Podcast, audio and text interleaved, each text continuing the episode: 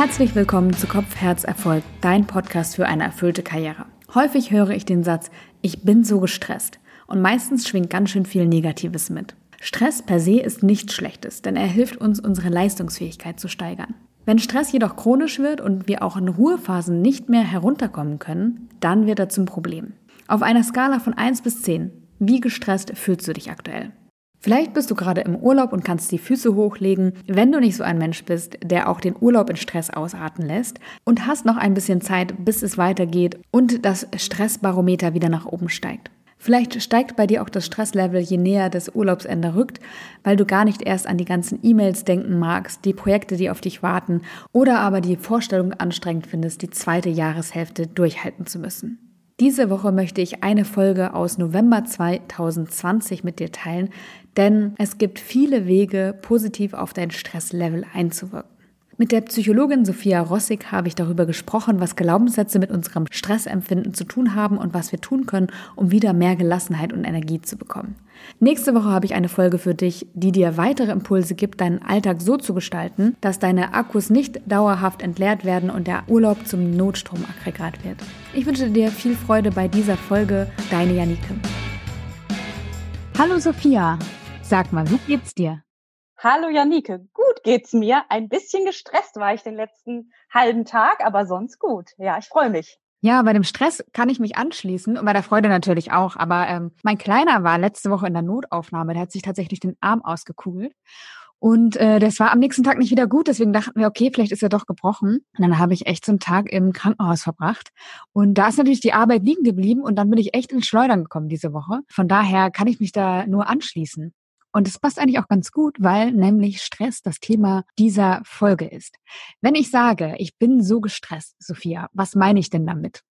Ja, dann meinst du vermutlich, dass du eine Stressreaktion erlebst. In der Psychologie oder Psychotherapie, die ja so meine Ausbildungsheimat ist, unterscheidet man nämlich zwischen Stressoren, das ist das, was den Stress auslöst, und der Stressreaktion. Und ich vermute, wenn jemand sagt, ich bin gestresst, dann nimmt er Symptome auf dieser Stressreaktionsebene wahr spürt also irgendwie eine Anspannung, in der Regel emotional, es ist gekennzeichnet durch eine Anspannung, ein Druckgefühl, eine Unruhe und hat sehr oft, das ist bei Stress typisch, auch ganz viele körperliche Zeichen, die ihm sagen, hui, es ist ganz schön viel von dem Blutdruck, der steigt, über vielleicht auch ein Schwitzen, über eine Anspannung in den Muskeln, ach, das ist sehr vielfältig, was man so auf der Körperebene spürt. Vielleicht sogar bei einer Prüfung kennen wir das alle, dass der Magen irgendwie Signale gibt, irgendwie ist einem flau, ähm, die Verdauung läuft nicht so gut. Und die Gedanken sind auch so in so eine Richtung von, oh Gott, wie schaffe ich das? Das ist viel. Also auch auf so einer geistigen Ebene passiert bei der Stressreaktion ziemlich viel. Kurz, also man hat Symptome auf der körperlichen Ebene, aber auch auf der psychischen Ebene, der gedanklichen, emotionalen und vielleicht auch auf der Verhaltensebene, wo man merkt, ich werde hektischer, ich brülle Leute an, ich habe irgendwie Fehler gemacht, die mir sonst eigentlich nicht passieren. Also vermute ich, dass du, wenn du sagst, da war ich gestresst, auf diesen Ebenen irgendwas gespürt haben musst. Ja, also triffst es ziemlich gut, weil ich hatte tatsächlich ziemliche Rückenschmerzen diese Woche. Mhm. Äh, und das, glaube ich, ist so ein typisches Ding für mich, wenn ich gestresst bin. Genau, also irgendwie kann man zusammenfassend sagen, die Stressreaktion bringt uns aus unserem, wenn man das jetzt mal so sagen kann, Gleichgewicht irgendwie raus. Und wir nehmen eben diese vielfältigen Symptome, jeder auf seine Art wahr. Der eine mit Tinnitus und Ohrensausen und der nächste mit Rückenschmerz und mit Gereiztheit. Genau. Mhm. Das klingt ja jetzt erstmal total schlecht. Ist Stress per se schlecht? Nein, da bin ich ein ganz großer Verfechter zu sagen, es ist überhaupt nicht schlecht. Es ist eigentlich erstmal ein Zeichen davon, dass du lebst. Also es wäre höchst schrecklich, wenn wir alle gar keinen Stress erleben oder keine Stressreaktion hätten. Denn man muss einfach auch mal gucken, wo kommt denn das eigentlich her?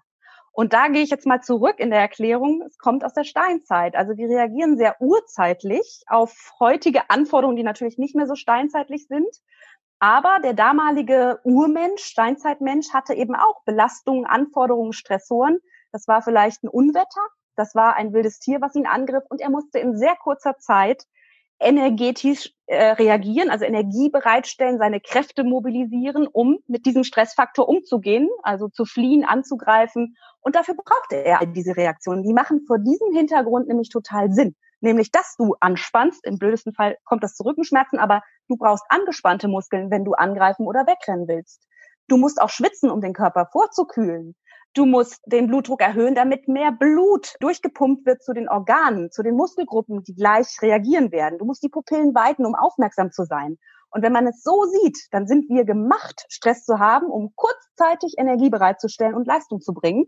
Natürlich mit der Idee, danach wieder zu regenerieren, uns zu erholen, aufzutanken.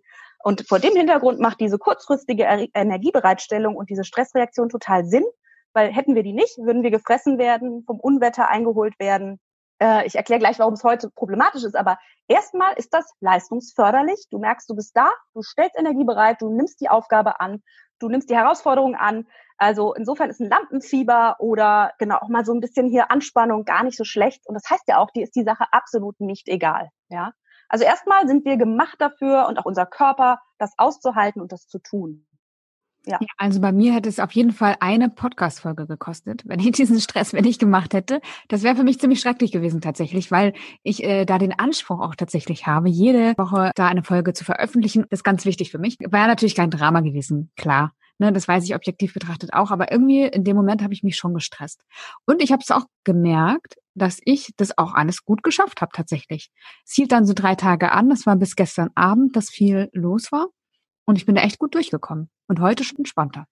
Siehst du? Also jetzt kann die Regeneration wieder so ein bisschen auftanken beginnen, aber erstmal hat dir diese Stressreaktion Energie bereitgestellt, durch diese Aufgaben durchzugehen. Problematisch wird's halt, wenn das dauerhaft ist. Ne? Also wenn du so steinzeitlich denkst, waren die Stressoren, die der Steinzeitmensch hatte, der Tiger, das Unwetter, äh, der Regenguss, das waren kurze Momente des Stresses, ja und danach konnten wir entspannen. Und unsere heutige Welt, auch unsere Arbeitswelt, ist halt leider oft so, dass es immer Schlag auf Schlag ein Stressor nach dem anderen kommt und wir selten nochmal so die Möglichkeit haben, wieder runterzufahren und in Ruhe alles wieder aufzutanken.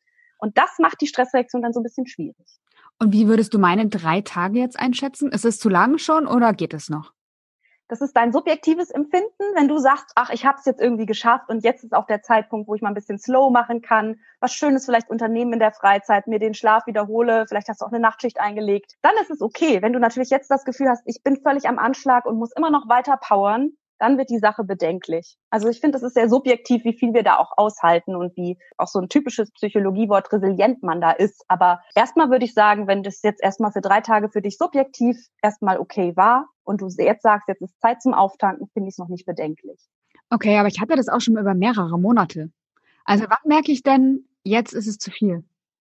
Ich würde es daran festmachen, tatsächlich, wenn du nicht mehr runterkommst, wenn du mal frei hast, also dass immer weiter in dir rattert, was du noch zu tun hast und du nicht mehr abschaltest. Oder manchmal haben wir ja auch so eine Nachbearbeitung, das kenne ich von mir. Man hat so acht Stunden so einen Tag gehabt. Als Psychologe hast du auch immer super viel so Einzelgespräche, ganz viele Reize und wenn ich dann nach Hause komme und immer noch so durchgehe, das finde ich auch irgendwie ein Zeichen davon, also dass man schlecht runterkommt, nicht nur das Zukünftige an Aufgaben sieht, sondern auch das dahinter noch guckt, habe ich alles richtig gemacht? Hätte man nicht da und da noch das und das? Das ist ein Zeichen, dieses nicht mehr runterkommen, dass vielleicht auch manchmal ein langes Wochenende schon nicht mehr reicht, dass man sich immer noch müde und erschöpft fühlt, andauernd so ein Erschöpfungsgefühl im Burnout, das ist ja so auch so ein Symptom von ständigem Stress, auch so eine Abgestumpftheit, was Leute berichten, ne? dass man gar nicht mehr so empathisch ist, alles einem so ein bisschen egal wird, die Stimmung dauerhaft gereizt, vielleicht in sowas Depressives, Rückzügiges geht, vielleicht auch erste dauerhafte Stresssymptome des Körpers anhalten, ne? also dass dein Rückenschmerz nicht mehr weggeht, ganz blöd, dass man irgendwie so ein Reizdarmsyndrom entwickelt.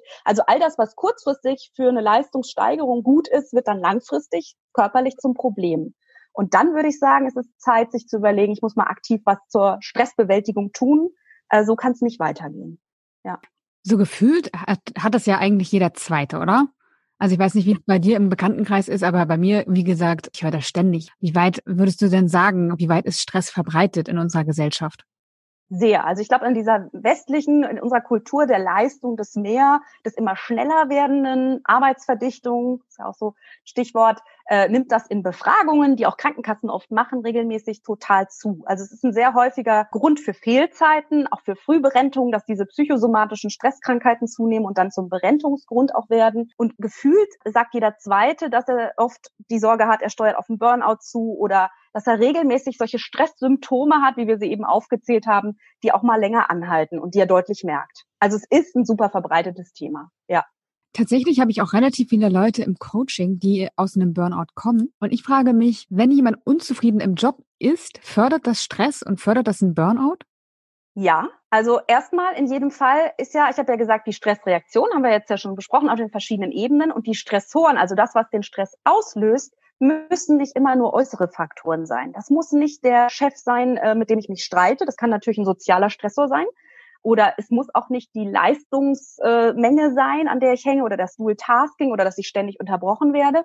Auch innere Faktoren, also auch eine Unzufriedenheit, eine dauerhafte, können uns in die Stressreaktion treiben und dann, wenn dauerhaft diese bereitgestellte Energie immer da oben in uns tobt, kann ich dadurch psychosomatische Erkrankungen oder auch was Depressives oder einen Burnout entwickeln. Ja, also eine dauerhafte Unzufriedenheit, Sorgen, die wir auch haben, das sind ja eher innere Dinge, können auch zum Stressauslöser werden und Stress auf Dauer mündet in was Schlechtes. Ja. Wenn ich so an meine Coaches denke, dann ist es vielleicht auch so, dass Leistungsdruck oder ein schlechter Chef, schlechte Stimmung, Mobbing dazu geführt hat, dass diejenige oder derjenige gestresst war, dann aber auch die Freude verloren hat an einem Job, der vielleicht sogar mal gut war und gut gepasst hat und dann den Wunsch hat, umzusteigen, weil die ganze Freude an diesem Job oder dem Bereich verloren gegangen ist. Dass man da auch gut gucken muss, ne? Ist es tatsächlich der Job oder die Aufgabe, was ich da einen ganzen Tag mache, was mich so unzufrieden macht? Oder ist es überlagert durch eigentlich ein anderes Thema wie dieser Konflikt oder das Klima, was da vorherrscht in diesem Unternehmen? Ja, wobei ich auch denke, dass irgendwann ein Punkt überschritten ist, wo es dann vielleicht auch nicht mehr zurückgeht und wo man dann vielleicht auch sagt, okay, ich ähm, habe vielleicht 20 Jahr, Jahre lang gern im Vertrieb gearbeitet, aber jetzt ist es einfach Zeit für was Neues, weil ich so viel Leiden dadurch hatte. Ja. Ähm, manchmal denke ich so, gerade wenn ich an meine Zeit im Konzern zurückdenke, dass Stress vielleicht fast zu einer Prestigesache geworden ist. Also damals, als ich noch da äh, bei Volkswagen gearbeitet habe, da hatte ich immer das Gefühl, wenn ich am längsten im Büro bleibe, dann habe ich auch irgendwie die beste Arbeit geleistet oder dann bin ich am wichtigsten oder wie auch immer, dann bin ich am gebrauchtesten. Und ja, irgendwie habe ich das so gef das Gefühl, je voller mein Kalender ist, je gestresster ich bin, desto mehr Anerkennung verspreche ich mir vielleicht auch dadurch. Hast du das auch schon mal beobachtet? Also bei mir selbst noch nicht, aber ja, es ist auf jeden Fall, macht es Sinn, dass du sagst, durch viel Arbeit kann ich mich irgendwie auch wichtig fühlen, gebraucht fühlen und irgendwie aufwerten. Genauso ist es ja auch, wenn wir jetzt nochmal auf das Phänomen Burnout kommen, das ja auch durch Überstressung zu viel und irgendwann zu so einem Zusammenbruch führt, herrührt, ist es ja auch so, dass Leute, glaube ich, eher mal sagen, ich hatte einen Burnout, weil man dann schon impliziert, ich habe halt viel zu viel gearbeitet, als zu sagen, ich habe jetzt eine Depression entwickelt. Und die Symptome sind aber sehr ähnlich. Und oft ist ein Burnout oder im Gesundheitssystem als Diagnose in der Therapie äh, diagnostizieren wir da auch in der Regel oft eine Depression, weil die Symptome Erschöpfung, Lustlosigkeit, Freudlosigkeit, keine Energie haben, keinen Sinn mehr sehen, viel grübeln, Appetit und Schlafveränderungen sind die Symptome einer Depression. Und auch das sagt man nicht so gerne, wie zu sagen, ich habe sehr viel Stress gehabt und bin dann in einen Burnout gerutscht. Ja. Ich würde auch sagen, dass ich irgendwann mal in meinem Leben kurz davor stand, in so einen Burnout zu stolpern. Das war damals, als ich VW verlassen habe. Da hatte mein Vater ja auch eine schwere Krebserkrankung und äh, irgendwie haben wir jeden Tag ähm, auch auf das Ende gewartet tatsächlich, was sehr, sehr stressig war und äh, belastend natürlich auch. Ich habe gleichzeitig meinen Job übergeben, ich habe meinen Blog aufgebaut, ich habe meine Wohnung gekündigt, meine Verträge gekündigt, meinen Besitz verschenkt oder verkauft. Das waren einfach so viele Dinge und dann weiß ich noch, dass ich irgendwann mal Besuch bekommen habe oder irgendjemand, der was abgeholt hat, keine Ahnung, es klingelte an der Tür, ich bin da hingegangen, habe die Tür wieder geschlossen und ich habe mich gerade noch hinsetzen können, weil sonst wäre ich echt umgekippt. Also ich hatte so einen Schwindelanfall, dass ich wirklich fast umgekippt wäre. Das ist eine ganz klare, wieder auf der körperlichen Ebene hast du ganz deutliche Signale bekommen von Alarm, es ist viel, hier ist ganz viel Anforderung, ganz viel Druck auf mir. Und da hast du eine Schwindelsymptomatik gekriegt. Ganz klares Zeichen von zu viel. Woher würdest du sagen, kommt Stress generell? Also du hattest ja vorhin schon von Stressoren gesprochen. Was sind Stressoren und wie kommt man überhaupt in diese Situation, da zu stehen an der Tür, Schwindel zu erleben und sich irgendwie gerade noch mal hinsetzen zu können, bevor man in die Waagerechte kommt? Stressoren, habe ich ja schon gesagt, sind die Auslöser dieser Stressreaktion, die sich in dem Fall bei dir körperlich sehr stark manifestiert hat, aber wie ich ja auch schon sagte, durch Gedanken, durch Flüchtigkeitsfehler, Verhaltensveränderungen und auch emotional, das ist sehr vieles, dass eine Anspannung da spürbar ist. Was wäre in meinem Fall dann der Stressor gewesen? In dem Fall würde ich sagen, waren es viele auf einmal. Das hast du gerade schon so ganz gut gesagt. Du hattest nicht diesen einen Punkt, dass es nur auf der Arbeit viel war und die Übergabe anstand, sondern du hattest familiäre Sorgen. Du warst wahrscheinlich in so einem ja, in einem ganz starken Anpassungsprozess. Was passiert da mit unserer Familie? Was passiert mit meinem Vater? Wahrscheinlich auch Gemisch an Trauer, vermute ich jetzt. Ne? Dazu hast du auf der Arbeit Arbeitsübergabe gehabt und eben da Anforderungen, die irgendwie an dich gestellt wurden. Du hast deine Sachen verkauft, du musstest deinen Alltag irgendwie, den du ja auch neu haben wolltest, gerade neu organisieren. Das heißt, du hattest leistungsbezogene Stressoren in Bezug auf deinen Job, was du da zu tun hattest, soziale Stressoren in Bezug auf das, was mit eurer Familie geschehen ist, individuelle Stressoren durch wahrscheinlich auch Sorgen, wie das jetzt alles wird. Und das kam in dieser Ballung bei dir zusammen. Also oft ist es ja auch, dass es nicht nur die eine Sache gibt, die das fast zum Überlaufen bringt oder den Schwindelanfall macht, sondern wenn man bei Betroffenen guckt, die vielleicht auch mal zusammengebrochen sind, dann häufen sich im Vorfeld des Zusammenbruchs mehrere Stressoren. Und die kann man eben so ein bisschen klassifizieren in leistungsbezogen, sozial, ne? Isolation, Konflikte, das wäre sowas Soziales, finanzielle Sorgen, drohende Arbeitslosigkeit, physiologisch auch natürlich Schmerzen, die anhalten, Krankheiten, die man vielleicht hat. Wenn ich die dauerhaft habe oder immer Schlafmangel habe, ist das auch ein innerer körperlicher Stressor. Und ich habe es schon gesagt, auch unsere eigenen Ansprüche können auch Stressor sein. Also wenn ich immer denke, ich muss alles perfekt und super machen, treibt mich das eventuell auch ständig in Stressreaktionen rein.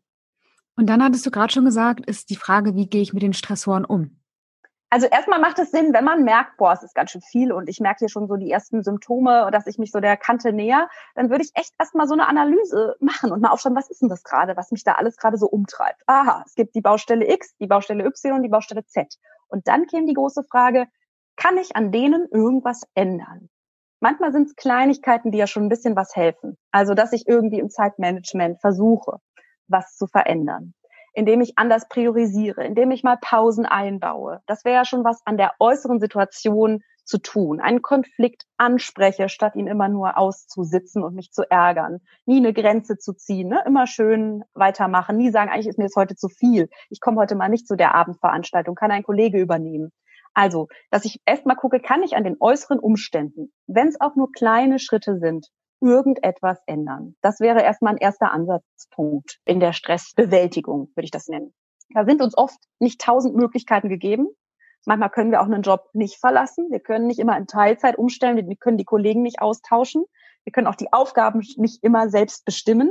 Aber wir können im Kleinen dafür sorgen, dass wir vielleicht kleine, uns wohltuende Pausen da einbauen. Stichwort ist wirklich auch Pausen, weil belegt ist, je mehr kleine Pausen wir in einen Arbeitstag einlegen, umso besser halten wir den Tag durch. Und es ist besser als wenige und große Pausen zu machen. Also so dieses Modell vier Stunden arbeiten, eine Stunde Mittag, nochmal vier Stunden arbeiten, ist eigentlich nicht so unserem Naturell entsprechend, ist nicht so gut für unsere Balance. Was ist besser? Besser sind wirklich viele kleine Pausen. Also es ist schon gut, wenn du irgendwas konzentriert machst, dass du echt so alle 20 Minuten ruhig mal so eine kleine Abspeicherpause machst von ein paar Minütchen. Das reicht schon. Und immer wenn du einen größeren Block hast, wo du konzentriert warst, nach spätestens 70 Minuten würde ich raten, dass man ruhig auch mal eine zehnminütige Pause einschiebt. Und wenn es dann längere Blöcke von zwei Stunden oder mehr gab, dann auch ruhig mal eine halbe Stunde. Aber es ist nicht so gut, dieses Modell zu fahren. Ich mache erst mal vier Stunden, power ich da irgendwie durch oder versuche es und dann hole ich mir eine Stunde Mittagspause und dann versuche ich nochmal bis abends um 18, 19 Uhr nochmal alles zu geben. Also das sagt ganz klar die Arbeitspsychologie durch ganz viele Studien an Fließband, aber auch bei Kopfarbeiten, dass die Leistung nachlässt, wenn wir ähm, eben nur auf diese eine Stunde hinarbeiten das ist nicht so produktiv und tut uns nicht so gut. Da gibt es auch einige Produktivitätstechniken, wo man dann sich die Uhr stellt, 30 Minuten arbeitet, 5 Minuten Pause macht oder irgendwie eine Stunde arbeitet, Viertelstunde Pause macht und was Schönes macht. Weil sonst artet es ja auch schnell in sowas aus wie, ach ja, ganz kurz mal Instagram öffnen, ach ja, ganz kurz mal aus dem Fenster gucken wäre ja noch nett, ne? Aber so Pseudo-Pausen zu machen. Ja, also eine Pause ist wirklich eine Pause, wenn du dich eigentlich löst von dem Arbeitsplatz mal wegguckst oder zumindest örtlich, selbst wenn du auf die Toilette gehst, hast du dich ja schon gelöst. Genau, mit was anderem beschäftigt, auf jeden Fall als mit diesem Arbeitsinhalt. Ja. Äh, wobei ich würde auch sagen, so Instagram, also das ist bei mir halt äh, so, dass ich mich manchmal dann, dann swipe ich halt da durch und das ist ja auch nicht wirklich erholsam. Hm, nee, genau, weil eigentlich schon wieder Bildschirm, ne? Bildschirmbelastung und schon wieder auch Info-Input. Vielleicht ist dann genau dieses Mal draußen auf den Wald gucken viel erholsamer oder einfach mal gehen, irgendwie durchs Haus marschieren, in diese, durch das Bürogebäude, ist wirksamer als durch irgendwelche sozialen Netzwerke zu zoomen. Genau. Ein guter Tipp ist auf jeden Fall, hast du ja schon gesagt, kleine Pausen einzulegen. Kleine und viele. Kleine und kleine viele. Und viele. Genau. Ja. Viele Pausen. Ich finde, das klingt ganz fabelhaft. Ja, ja, ohne schlechtes Gewissen. Die sind wichtig. Die sind wirklich wichtig, auch für die Produktivität. Die sind nicht nur, damit es mir irgendwie ständig gut geht, sondern die bringen auch dem Arbeitgeber letztlich was. Ja, darf man nämlich nicht vergessen. Ich war neulich in einem Coaching, da ging es auch darum, mehr Gelassenheit zu erreichen. Und der Wunsch war auch da, effektiv zu arbeiten. Also und auch für den Arbeitgeber was zu leisten. Von daher, genau, das ist nicht immer nur, ich will weniger Stress haben oder ich möchte erholter sein, sondern ich kann dann auch mehr leisten. Konstanter kannst du vor allen Dingen bleiben in deiner Leistung. Du hast nicht solche Knicke, wie wenn du viel zu lange versuchst, da was hinzukriegen, was irgendwann gar nicht mehr geht, weil du ermüdest. Ne? In diesem äh, Coaching sind wir auf jeden Fall auch sehr schnell bei einem Glaubenssatz gelandet. Und da wollte ich dich nochmal fragen, was haben Glaubenssätze mit Stress zu tun? Ganz, ganz viel. Es ist nämlich nicht immer nur dieses äußere, oh Mann, ich muss jetzt irgendwie eine Präsentation halten, also es kommt eine Leistungsanforderung oder oh Mann, äh, die Chefin hat jetzt ein Mitarbeitergespräch mit mir anberaumt und will mit mir irgendwie über irgendwas sprechen, was, was ich schwierig finde. Es ist immer die Frage auch, wie wir das Ganze bewerten, den Stressor. Und das merkt man ja auch. Also viele Menschen haben den gleichen Stressor, aber sie reagieren höchst unterschiedlich in ihrer Reaktion. Der eine bleibt recht gelassen und den anderen treibt es total rein. Und das liegt ganz klar an den individuellen Bewertungen, die wir vornehmen. Also wie schätzen wir unsere Fähigkeiten ein, mit der Stresssituation, mit der Anforderung umzugehen. Da spielen Glaubenssätze rein, ne? für wie belastbar halte ich mich, wie perfektionistisch bin ich unterwegs, wie sehr erlaube ich mir äh, Grenzen zu ziehen, also man kann da ganz oft bei diesen kleinen Bewertungen, die wir ja oft blitzschnell und unbewusst vornehmen, durch mehrere Situationen, wo man sich das mal anguckt, wo man gestresst wird, vielleicht auch so übergreifende Grundannahmen, Glaubenssätze finden. Typische wären, sei perfekt, sei beliebt. Das ist ja auch ein Thema gerne mit bittst du um Hilfe oder sagst du mal nein. Ich darf ähm, andere nicht enttäuschen. Genau. Sei vorsichtig. Das sind immer die Menschen, die immer viel auch nochmal kontrollieren. Die können auch mhm. schlecht abgeben. Ne? Lieber nochmal gucken. Könnte ja doch noch ein Fehler. Man könnte es ja noch besser machen. Also Perfektionismus, Kontrolle, beliebt sein. Auch bei manchen ist auch ein Schonding, dass wir vielleicht oder die gelernt haben, als Kind vielleicht, und da stimmte das auch, pass mal lieber auf dich auf, du bist nicht so belastbar. Ne? Und jetzt kommt im Erwachsenenalter eine Anforderung, das alte Muster springt an und dadurch fühlen die sich gleich gestresst, aber vielleicht haben sie heute sogar die Kompetenz und die Ressourcen und die Kraft, das zu bewältigen. Also Glaubenssätze sind total wichtig und die gehen ja oft auf Erziehung oder auch Erfahrungen in vorherigen Jobs zurück und passen vielleicht dann heute gar nicht mehr so. Oder man müsste sie der Situation etwas anpassen, damit es mir besser geht damit. Glaubenssätze sind total wichtig dabei. Die spielen eine totale Rolle, wie stark unser Stress ist, würde ich in jedem Fall sagen. Und wie finde ich die jetzt heraus? Was kann ich tun, um die Glaubenssätze aufzuspinnen oder den Glaubenssatz, der mich vielleicht da immer wieder in so eine Stressfalle bringt? Da würde ich tatsächlich mehrere Situationsanalysen vornehmen. Also ich würde mir mehrere prototypische Stresssituationen von mir angucken, möglichst aus der letzten Zeit, dass ich sie gut im Kopf habe, mal überlegen, wo war ich da? Was ist geschehen? Welche Anforderungen stand vielleicht vor mir? Wer hat was zu mir gesagt? Also wie war die Situation, als ich merkte, hu, ich bin jetzt angespannt, ähm, mir ist ein bisschen schlecht oder ähm, ich denke die ganze Zeit, hu, das schaffe ich alles nicht, ich bin total unter Druck. Also wenn man das merkt, dass man dann erstmal guckt, was waren das für Situationen? Wie habe ich mit der Stressreaktion reagiert und was ging mir in dem Moment an Bewertungen durch den Kopf? Was hatte ich da alles für Gedanken? Das nennt man automatische Gedanken. Zum Beispiel, oh, das schaffe ich alles nicht. Oh, wenn ich jetzt sage, ich möchte diese Aufgabe gerne auf morgen verschieben, denken die anderen, ich bin irgendwie unfähig, alle anderen sind schneller. Das muss man doch alles in einem Tag abarbeiten können. Also dann hast du schon mal so eine ganze Latte von automatischen Gedanken gesammelt.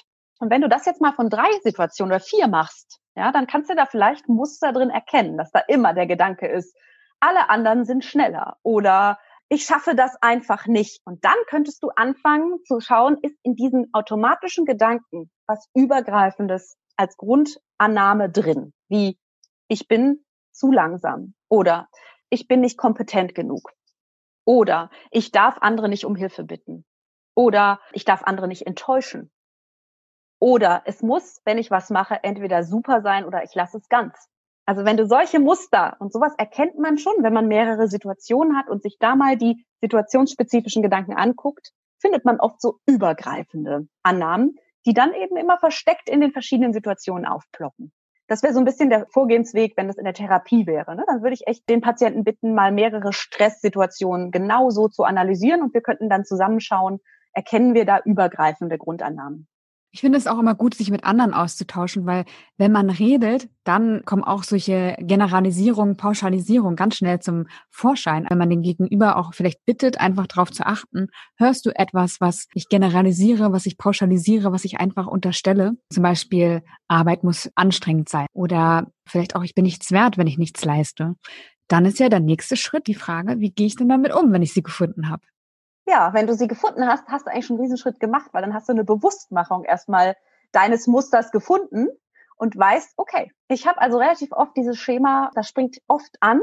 Und ich finde, wenn du dir schon mal bewusst machst, schaffst du schon mal eine erste Distanzierung. Das ist schon mal ganz gut. Dann hast du es aufgeschrieben und du weißt schon mal, mh, ich neige dazu. Und wenn du sagst, ich denke manchmal so und so, oder meine Denkmaschine, das schafft noch einen größeren Abstand, finde ich dazu, produziert häufig die Annahme, dass Arbeit anstrengend sein muss, dann schaffst du schon mal so eine erste Distanz. Und du kannst dann auch versuchen, natürlich mal Annahmen für Leistungssituationen zu überlegen oder Arbeitssituationen, die dir etwas Druck nehmen. Was könnte denn statt Arbeit muss sau anstrengend sein und danach muss man sich völlig platt fühlen, eine hilfreichere, angemessenere Einstellung zur Arbeit sein? Was will ich eigentlich über Arbeit denken? Das wäre dann so die Frage. Was mag ich mir überlegen? Arbeit soll anregend sein, darf mich auch mal an meine Grenze bringen aber gute Arbeit ist nicht zwangsläufig mit totaler Erschöpfung verbunden. Könnte ja eine neue Annahme sein. Und wenn immer ich jetzt merke, huh, da springt schon wieder was an, das setzt natürlich eine gute Wahrnehmung voraus, dass ich merke, oh, da spannt schon wieder in mir was an, dass ich mir überlege, okay, ich bin gerade wieder, oder meine Denkmaschine ist gerade wieder in diesem Muster, ich muss, ich muss, ich muss. Hm, wie lautete denn mein Gegengedanke? Und der wäre, ich gebe jetzt hier erstmal das, was ich gerade kann. Und das führt schon mal so ein bisschen, finde ich, in dem Moment, wenn es ein Gedanke ist, den ich für mich gefunden habe und als stimmig annehmen konnte, zu so einer kurzen erstmal Entlastung. Genau, das wollte ich denken. Ja. Okay, und jetzt nochmal an die Aufgabe zurück. Schafft schon mal irgendwie, finde ich, ein bisschen mehr Ruhe im System. Dieses Bewusstmachen und neue Einstellungen finden, die ich zur Arbeit, zur Leistung an mich haben will. Ja, finde ich total wichtig, weil was ich oft erlebe ist, ja, ich kehre jetzt meinen Glaubenssatz um, Arbeit äh, muss anstrengend sein, Arbeit darf auch leicht sein. Und dann sagt es jemand und ich spüre aber irgendwie, der fühlt es überhaupt nicht, sondern das ist jetzt hier rein auf einer kognitiven Ebene. Okay, ja, kann ich mir vorstellen, dass das wahr ist, aber ich fühle nicht, dass es wahr ist. Und äh, da wirklich finde ich gut, immer nochmal in sich hineinzuspüren und zu gucken, okay, was kann ich denn auch fühlen? Wo kann ich denn wirklich aus ganzem Herzen Ja zu sagen? Das ist wahr, eine wahre Aussage. Und sie schafft mir eben für diese Stresssituation eine Erleichterung. Genau, also es sollte dein Satz sein, der dir emotional was verändert. Aber was man zu dem Thema auch sagen muss, das bezieht sich ja jetzt so auf den Schritt der Gedankenveränderung, ist auch oft so, dass diese neuen Gedanken, wenn man die versucht zu denken, sich oft am Anfang etwas künstlich anfühlen. Das ist typisch und dass erstmal man es von der Ratio annimmt, ja, aber das Gefühl zieht sozusagen in diesem gedanklichen Training, das ist wirklich auch erwiesen als letztes nach. Also erstmal kommt so eine Verstandeseinsicht, mh, dieser Gedanke ist sinnvoller zu denken, den denke ich jetzt mal, den sage ich mir vielleicht auch erstmal auf oder ich schreibe ihn auf, ich brauche erstmal so eine Methode, ihn zu verankern, hänge ihn neben den Schreibtisch oder lege ein Symbol hin, was für ihn steht, ne, was eine grüne Karte für Ruhe zum Beispiel oder Schritte für Schritt für Schritt.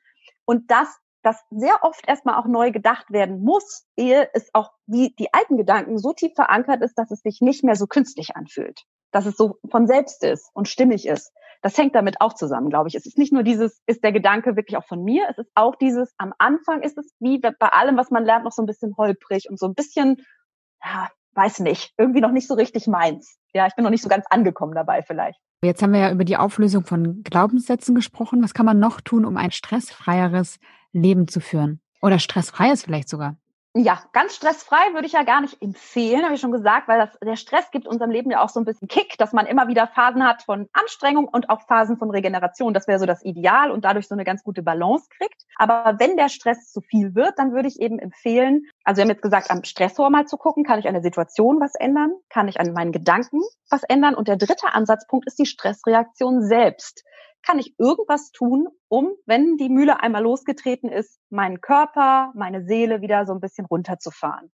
Da sind natürlich in der Psychologie sehr bekannt diese ganzen systematischen Entspannungsmethoden, die ich in Volkshochschulkursen lernen kann, die ich in Kursen sonst wo lernen kann. Da gibt es ja so viel Auswahl. Und diese ganzen Methoden, ich nenne jetzt mal als Beispiel autogenes Training, Qigong, Yoga, also es ist ja wirklich eine Vielfalt, progressive Muskelentspannung, das sind so klassische Entspannungsverfahren, die sollen sehr gezielt den Gegenspieler der Stressreaktion, die ja von unserem autonomen Nervensystem erzeugt wird, vom Sympathikus, das ist ein Teil des autonomen Nervensystems, die triggern genau und sehr direkt den Parasympathikus an. Das ist der Gegenspieler und der bewirkt, dass sich die Muskeln wieder entspannen, dass du wieder verdaust, dass wieder eine Speichelaktivität stattfindet, hm, dass dein Herzschlag sich verlangsamt, der Blutdruck wieder fällt. Also genau diese Gegenreaktionen zur Stressreaktion werden durch diese ganzen Verfahren ganz systematisch angetriggert.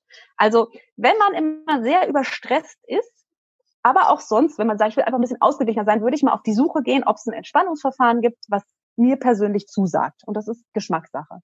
Viele Menschen sagen ja auch, mir reicht schon ein Spaziergang im Wald. Und auch das ist erwiesen. Auch das kann zur Regeneration führen. Da ist wirklich auch erwiesen, dass 20 Minuten an der frischen Luft im Grün, Grün beruhigt, ja, deswegen sind auch viele Zahnarztpraxen übrigens grün, wegen Ängsten, tatsächlich auf das Cortisol, das ist eins unserer Stresshormone, einwirken und das deutlich senkt. Also da reicht ein flotter Spaziergang im Grünen von einer Viertelstunde bis 20 Minuten, um schon einen Effekt zu haben, die Stressreaktion zu mildern. Genau. Also Natur und Bewegung, da sind wir schon beim nächsten Thema. Bewegung wäre das Allernächste. Denn eigentlich, wenn man jetzt wieder steinzeitlich denkt, will ja der Steinzeitmensch, diese ganze Mobilisierung passiert ja, damit wir angreifen oder fliehen. Das heißt, wir sollen uns eigentlich, wir sollen es ausagieren. Aber wenn wir so einen Schreibtischtäterjob haben, dann ist diese ganze Energie da vielleicht angestaut, dann haben wir uns auch über den Chef geärgert und dann gehen wir nach Hause und gucken Fernsehen. Dann bleibt die ganze Energie angestaut, die ganzen Stresshormone, alles tobt so schön weiter. Gar nicht gut. Eigentlich, biologisch gesehen, müssten wir wirklich rausgehen und uns irgendwie ausagieren, bewegen. Also Ausdauersport ist nie falsch. Und auch da reichen ja so Viertelstunde am Tag flotter Spaziergang, hat schon einen Effekt, ganz klar. Und ich habe extra nochmal geguckt, was die Weltgesundheitsorganisation dazu empfiehlt. Und die sagt, auch wegen Stress und Krankheiten, dass zweieinhalb Stunden moderates Training, Sport bei Erwachsenen total empfehlenswert sind. Das ist so ein bisschen der Richtwert. Radfahren oder Walken in der Summe zweieinhalb Stunden finde ich jetzt gar nicht so viel, da irgendwas zu machen. Und es muss eben auch nicht die super intensive Ausdauereinheit sein, sondern einfach ein moderates Bewegungsverhalten dazu entwickeln, senkt spürbar deine Stressreaktion ab. Tatsächlich habe ich neulich so einen Rechner bedient, äh, wo ich mal gucken wollte, wie lange ich noch zu leben habe. Das habe ich natürlich aus beruflichen Gründen geguckt. Und da war auch eine Frage, wie oft ich in der Woche Sport mache und wie viele Stunden. Und es hatte mich noch gewundert, weil ich so ungefähr eine Stunde, also ziemlich genau eine Stunde pro Woche mache, warum bei zweieinhalb Stunden pro Woche oder mehr meine Lebenserwartung steigt. Aber das dürfte dann ja damit zu tun haben. Ja, also auf jeden Fall ist Sport ein super Mittel nicht gegen Altern, gegen Stressabbau. bei ganz vielen Dingen ist Sport, finde ich, echt Bewegung. Ist halt das auch, wofür wir gemacht sind. Wir sind eigentlich nicht gemacht, um den ganzen Tag am Schreibtisch zu sitzen. Erklärt sich ja so ganz selbstverständlich. Oder auf Bildschirme zu gucken. Genau. Unser Naturell ist, uns zu bewegen.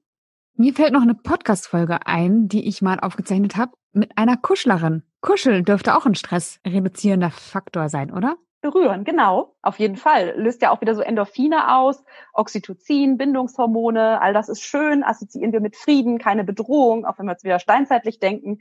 Eigentlich alles, was du tun kannst, was deinen Energiespeicher auffüllt und bei dem du dich gut fühlst, ist super bei der Stressbewältigung. Also es ist auf jeden Fall auch super, wenn man sich eine Freizeitbeschäftigung sucht, jetzt mal neben dem ganzen Sport und Entspannungsmethoden, die ablenkt, wo du auf andere Gedanken kommst, wo du genießt, wo du mit Menschen zusammen bist, was Geselliges, also wo du dich einfach gut bei fühlst. Das würde ich dringend empfehlen, dass es was gibt.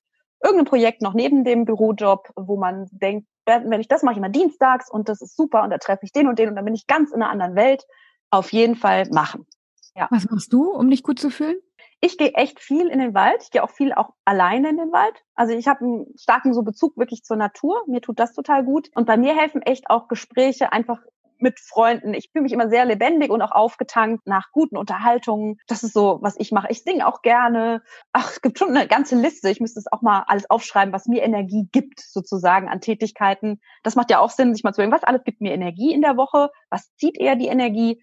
Das hilft auch so ein bisschen, finde ich, zu gucken, oh, ich fühle mich irgendwie in Imbalance. Dann war wahrscheinlich ein bisschen wenig in der Woche dabei von dem, was mir Energie gibt. Sophia, ich danke dir ganz herzlich. Ich finde, das ist ein schöner Ausklang eigentlich, mal zu gucken oder mit der Aufgabe rauszugehen. Aufgabe klingt schon wieder so ähm, mit viel Druck, aber mit der Idee rauszugehen, mal zu gucken, wo ich Energie lasse, wo ich Energie bekomme und dann einfach die energiespendenden Teile zu erhöhen. Genau, wie eine Tankstelle, musst du es dir vorstellen.